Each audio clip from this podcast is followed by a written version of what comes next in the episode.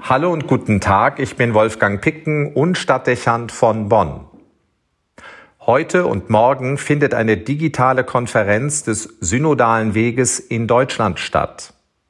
Wichtig zuerst scheint eine klare Distanzierung des deutschen Dialogprozesses vom Missbrauch in der Kirche. Ausgangspunkt des synodalen Weges war die MHG-Studie, die im großen Umfang Missbrauch an Kindern und Jugendlichen nachgewiesen hat. Ziel des ausgerufenen Dialogprozesses ist es, Glaubwürdigkeit zurückzugewinnen und Strukturen in der Kirche aufzubrechen, die Missbrauch an Kindern und Jugendlichen begünstigen. Entsprechend ist es unumgänglich, dass der synodale Weg sich selbst klar vom Missbrauch distanziert. In einer Erklärung des Präsidiums vom heutigen Tag wurde ein konsequentes Vorgehen gegen sexuellen Missbrauch und Gewalt in der Kirche gefordert. Damit wäre ein wichtiger Schritt getan. Allerdings sollte der synodale Weg nun auch wirklich konsequent sein. Es muss unbedingt ausgeschlossen werden, dass im Präsidium des synodalen Weges und in seinen Foren Personen leitend tätig werden, denen erhebliche Versäumnisse bei der Aufarbeitung des Missbrauchs und Vertuschung vorgeworfen oder nachgewiesen sind. Das ist man nicht zuletzt den Opfern von Missbrauch schuldig. Welche Konsequenzen die betreffenden Bischöfe aus gemachten Fehlern für ihre jeweiligen Diözesen ziehen, dazu kann der synodale Weg eine Meinung haben, entscheiden müssen das die Bischöfe vor Ort selbst. Wer aber Verantwortung für den synodalen Prozess trägt, muss um der Glaubwürdigkeit dieses Weges willen frei von jeder Beteiligung sein. Deshalb muss man erwarten, dass sich der synodale Weg hier eindeutig positioniert.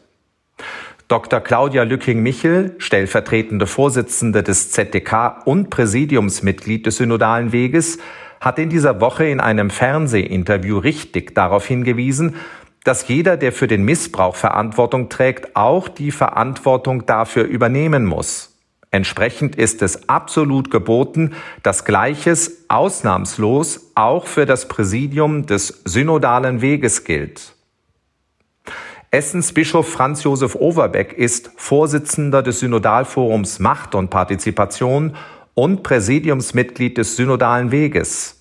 Er hat eingeräumt, einem gravierenden Missbrauchsfall nicht die nötige Aufmerksamkeit geschenkt und den Einsatz eines mehrfach strafrechtlich verurteilenden Missbrauchstäters in seiner Diözese nicht verhindert zu haben.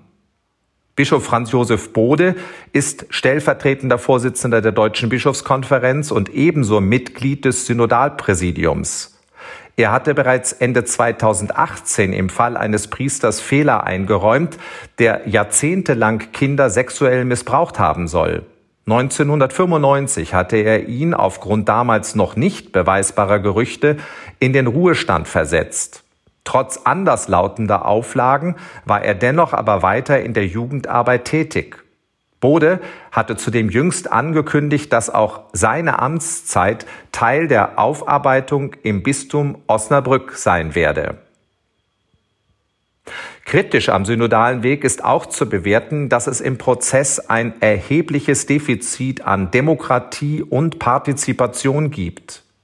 Sowohl in der Synodalversammlung als auch in den Foren der Synode besitzen absurderweise alle, die nicht der Deutschen Bischofskonferenz oder dem Zentralkomitee der deutschen Katholiken angehören, kein passives Wahlrecht. Das heißt, mehr als die Hälfte aller Mitglieder der Synode sind von Leitungsaufgaben ausgeschlossen und in ihren Beteiligungsrechten beschnitten. Damit sorgen ZDK und Bischofskonferenz dafür, dass sie in wichtigen Beratungs- und Entscheidungsprozessen des Präsidiums unter sich bleiben. Im Forum Macht und Partizipation kam es zu der skurrilen Situation, dass man sich in ZDK und Bischofskonferenz bereits vor der konstituierenden Sitzung auf zwei Kandidaten für den Vorsitz verständigt hatte. Die Mitglieder des Forums mussten entsprechend feststellen, dass die Mehrheit unter ihnen nicht für den Vorsitz kandidieren konnte, weil sie weder dem ZDK noch der Bischofskonferenz angehören. Schließlich bestand die Wahl darin, dass die Mitglieder keine Wahl hatten. Dieser Vorgang, ausgerechnet in dem Forum, das sich der Demokratisierung und der Partizipation widmen soll, war ein Musterbeispiel für ein Defizit an Demokratie und für eine Angst vor Kontroll- und Machtverlust. Als problematisch muss man auch die Ausgewogenheit des Dialogs im synodalen Weg bewerten. Es ist verständlich, dass vielen der Reformstau Druck macht, aber man kommt in den Foren des synodalen Weges offensichtlich verfrüht zu richtungsweisenden Ergebnissen und Voten. Kontroverse theologische Fragen werden übergangen und Voten, die im Widerspruch zur geltenden Lehrmeinung stehen, werden angesichts ihrer Bedeutung zu schwach begründet auf den Weg gebracht. Hier wird erkennbar, dass die Foren nicht ausgewogen genug besetzt sind. Deren personelle Zusammenstellung ist leider im Wesentlichen ohne Beteiligung der Vollversammlung erfolgt.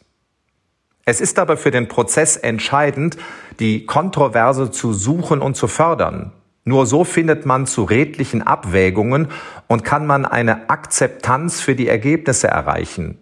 Auch wenn man denkt, es sei zu den meisten Themen schon alles gesagt, es geht im synodalen Weg am Ende nicht ohne theologische Grundsatzdebatten.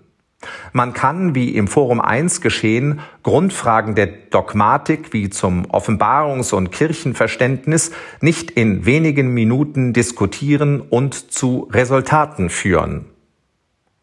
Auch ist es dringend geboten, dass der synodale Weg frühzeitig den Dialog mit der Weltkirche und dem Papst sucht, wenn Reforminteressen nur auf dieser Ebene weiterentwickelt und verändert werden können?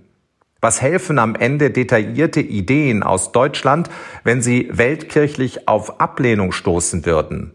Auch könnten frühzeitige Gespräche dieser Art ermöglichen, dass man Verantwortungsträger in der Weltkirche in Reformprozesse mitnimmt und bei ihnen Offenheit erzeugt.